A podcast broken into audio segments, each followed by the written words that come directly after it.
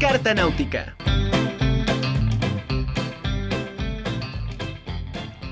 Bueno, pues continuamos en la conjura de los necios. Hoy es viernes y como todos saben, hoy tenemos carta náutica con Javier Pimentel, a quien me da, como siempre, como cada viernes, muchísimo gusto saludarlo. Javier, ¿cómo estás? Buena tarde. Hola, ¿qué tal? ¿Qué tal, Anamí? Buena tarde. Un gusto saludarte, saludarlos como cada, como cada viernes. ¿Cómo estás, Anamí? Bien, muy contenta. Oye, súper contenta y emocionada con la, la carta náutica que nos traes hoy porque, pues, es considerada una obra de las más importantes de Carlos Fuentes. Y la verdad es que cuando me diste el título de la carta náutica de, de este viernes, me, así el flashback, me regresaste. Te quiero contar rapidísimo antes de que, de que nos hagas esta plática.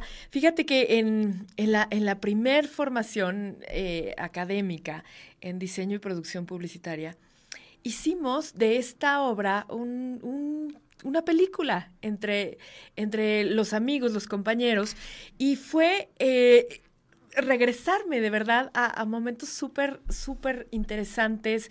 Eh, de estas primeras obras que, tienes y que no solamente las lees por leer porque, porque es parte de, la tarea, pero, pero el hacer un análisis y hacer como un intento de recreación eh, te permite también conocer eh, gran parte de lo que, de lo que tiene en la cabeza el autor, ¿no? Entonces, te quería compartir solamente eso. Me encantó que escogieras Aura para este viernes. No, qué maravilla, qué maravilla además este poder eh, ensayar un trabajo audiovisual a partir de una obra como, ahora, que en realidad es, eh, muchas veces se, escogen, digamos, obras de este tipo, eh, un poco por la extensión, porque son relatos de, un formato, digamos, muy adecuado para, para poderlos adaptar audiovisual, pero en realidad son mucho más complejos, ¿no? Este, digamos, es todo un universo ahí este, eh, de símbolos orbitando una historia como, como Aura, ¿no? Pero qué maravilla, qué maravilla que, que, en tus años eh, universitarios hayas podido eh, conocer Aura de esta manera, que además sí, efectivamente, como comentas, Anami, es una manera muy distinta de conocer, digamos, las pretensiones narrativas, ¿no? De, de, un autor. Es que, bueno, ahora eh, sí, mm, como comentabas también al inicio, bueno, considerada una de las grandes obras de la literatura mexicana, pero también eh, creo que eh, hablar de ahora es un poco ponerla en un contexto, me parece que mucho más amplio, que tiene que ver, Anamí, con el boom latinoamericano o eso que comercialmente o editorialmente fue un fenómeno y que este, pues, eh, se dio en, llamarse así, ¿no? El boom latinoamericano. Y es que ahora se publica en 1962.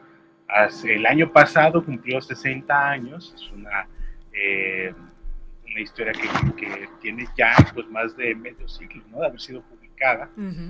Eh, sí tiene que ver con una circunstancia, digamos, muy de la Ciudad de México, y es que también para Carlos Fuentes, pues la Ciudad de México fue eh, un componente importantísimo autoral en su obra. Bueno, ahí está ahora, pero pues ahí está sobre todo la región más transparente. ¿no? Eh, pero también, digamos que es una, una, una, novela corta o un relato largo que se inscribe, eh, Anamí, dentro de estas obras que van a conformar el canon del boom latinoamericano. 62 es el año de Aura, y si no mal recuerdo, 1963 es el año de publicación eh, de Rayuela, de Julio Cortázar, 1962 también es el año eh, de publicación de eh, La muerte de Artemio, Cruz, de Carlos Fuentes, se publican, digamos, este, de manera simultánea Aura y La muerte de Artemio Cruz, en 1963 eh, Rayuela de Cortázar, 1965 La Casa Verde de Mario Vargas Llosa, 1967 100 años de soledad de Gabriel García Márquez, que justamente ese año le dan el premio Rómulo Gallegos en Caracas y ahí se consagra el mundo, en, esta, en, eh, en este famoso encuentro de, de, Caracas. Pero bueno, regresando ahora, bueno, este podría ser, digamos, el contexto en el que se inscribe Aura, y por eso tiene, eh, Anamí va a tener esta proyección, no solo por lo que hace a su papel, al lugar tan destacadísimo que va a tener en la narrativa mexicana, sino eh, como parte de este fenómeno mucho mayor, que además fue un fenómeno global que hizo que literalmente las, los lectores este, de otros continentes, de Europa, este, voltearan de pronto a ver lo que se estaba haciendo aquí en Latinoamérica. ¿no? Digamos, deja de, eh, deja de ser, digamos, una literatura considerada, considerada meramente regional para tener una proyección mucho más, mucho más global. Entonces, ahora este, de Carlos Fuentes va a formar parte de ese canon y por otro lado, bueno, pues una, una historia muy bien conocida este, por, por, los lectores. Ahora es de pronto de esas novelas, eh, no recuerdo dónde, escuché hace poco que decían que este, un clásico lo es justamente porque no hay necesidad de leer. Es un poco este, sarcástica la, la, declaración, pero de alguna manera encierra cierta Bueno, pues ahora este, va a ser la historia de Felipe Montero, este joven historiador este, que se gana o malgana la vida como profesor y que de pronto ve, encuentra un día así este, tomándose en un cafetín, este, un anuncio de periódico solicitando un historiador joven este, con el dominio de la lengua francesa. Javier, un segundo, un segundo. Tenemos un problema con tu audio, entonces no sé si quieres revisar tu micro. Hay unas eh, partes donde sí, claro, no sé. Exacto, ahí, ahí está perfecto. Ahí me escuchan bien. Perfecto, ajá, adelante.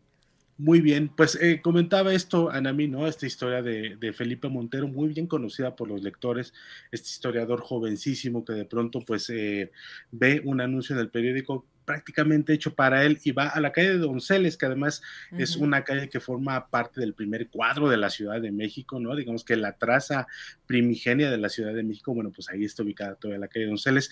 En el año en, el que, en el que escribe eh, Carlos Fuentes Aura, Donceles todavía no va a ser la calle de las librerías de viejo en la Ciudad de México, ¿no? Digamos que todavía para los lectores que nacieron este, en los años 70 va a tener todavía otra carga mucho más simbólica, ¿no? Que es la de ser entonces la calle de las librerías de viejo y todavía eso le da para un lector, digamos, nacido en la década de los 70 o posterior a la década de los 70, pues un aire todavía mucho de mayor misticismo, ¿no? O en todo caso un ambiente mucho más libresco, ¿no? Considerando estos laberintos tan maravillosos de libros en los que uno se puede perder justamente en la calle de Donceles. Y de pronto, bueno, pues viene esta historia este, fantástica. Hace poco, en el contexto de una clase que di a propósito de Aura, eh, una de mis alumnas eh, tenía un conflicto entre saber si era una historia fantástica o una historia de terror, ¿no? si era una historia cerrada o una historia abierta. Yo creo que ahora es una historia abierta eh, y una historia además fantástica, pero que va a integrar eh, a mí eh, mm, elementos muy distintivos de la escritura de Carlos Fuentes, ¿no? Esta cruza entre este sincretismo, ¿no? Esta cultura de sincretismo, este, que tiene que ver con los rituales eh, prehispánicos, pero con las figuras, digamos, prehispánicas, ¿no? Con elementos del mundo mesoamericano, pero también este, este cruce, este, con eh, la religión católica y que en Aura son elementos que tienen una, una carga considerable, una, escena, una parte erótica este, muy bien lograda y que me parece que es eh, por lo menos para mí como lector, la parte eh, más gozosa de, de, Aura, ¿no? Más allá de las diatribas que haya habido justamente por esa escena durante el gobierno de Vicente Fox, ¿no? Este, con el secretario Carlos Abascal, que bueno, este, eh, censuró, ¿no? O este, eh, la lectura, de, por lo menos para su, para su hijo o su hija, no, no recuerdo ahora, de una novela como ahora, que además, pues es una escena que tiene una carga simbólica tremenda, ¿no? Y que debería ser vista más como una pieza narrativa con esos elementos simbólicos ahí orbitando. Para los lectores que se acerquen por primera vez a Aura, a mí, bueno, pues van a encontrar estos elementos, digamos, constitutivos de la narrativa de Carlos Fuentes, una historia fantástica y un final eh, que, muchos lectores intuimos, ¿eh? este, pero que no deja de ser sorprendente justamente en el último párrafo y que no vamos a comentar aquí, desde luego, porque este, lo que habría que decir es que este, Felipe Montero, este joven historiador, va a trabajar este, ordenando el archivo del general Llorente, su viuda le hace el encargo y de pronto él eh, no quiere estar allí porque una de las condiciones es que esté eh, ahí en la casa de Donceles, eh, del número 815 de Donceles. Que lo vive ahí. Que lo vive ahí hasta que él conoce a su sobrina, Aura, ¿no? Y se enamora de ella. Y después eh, intenta llevársela este, lejos de su tía Consuelo, justamente porque la considera una tirana. Pero justamente este, se enamora y al final de la historia va a haber, sí, un final sorpresivo. Decía yo que muchos intuimos cuando la leí, cuando la leemos por primera vez, pero que para muchos también es sorprendente incluso si lo intuyes, ¿no? Y eso pues ya quedará este, pendiente para quienes se acerquen a esta gran novela que, pues decíamos, el año pasado cumplió... 60 eh, años y también quedará sobre la mesa si es una novela corta o un relato extenso. Para mí es esto último, Ana. Claro, oye, padrísima, de verdad padrísima. Y bueno, eh, me vienes a complementar muchas de las cosas que pues ya se habían aprendido un poco acerca de esta obra y me encantó. Muchísimas gracias, Javier, como siempre. Y nos vemos el próximo viernes con más, con más información y más eh, cosas interesantes. Te mando un abrazo enorme hasta Ciudad de México. Claro que sí, a mí, un abrazo de vuelta a vida viendo, salud no faltando. Aquí nos vemos, nos escuchamos la siguiente semana.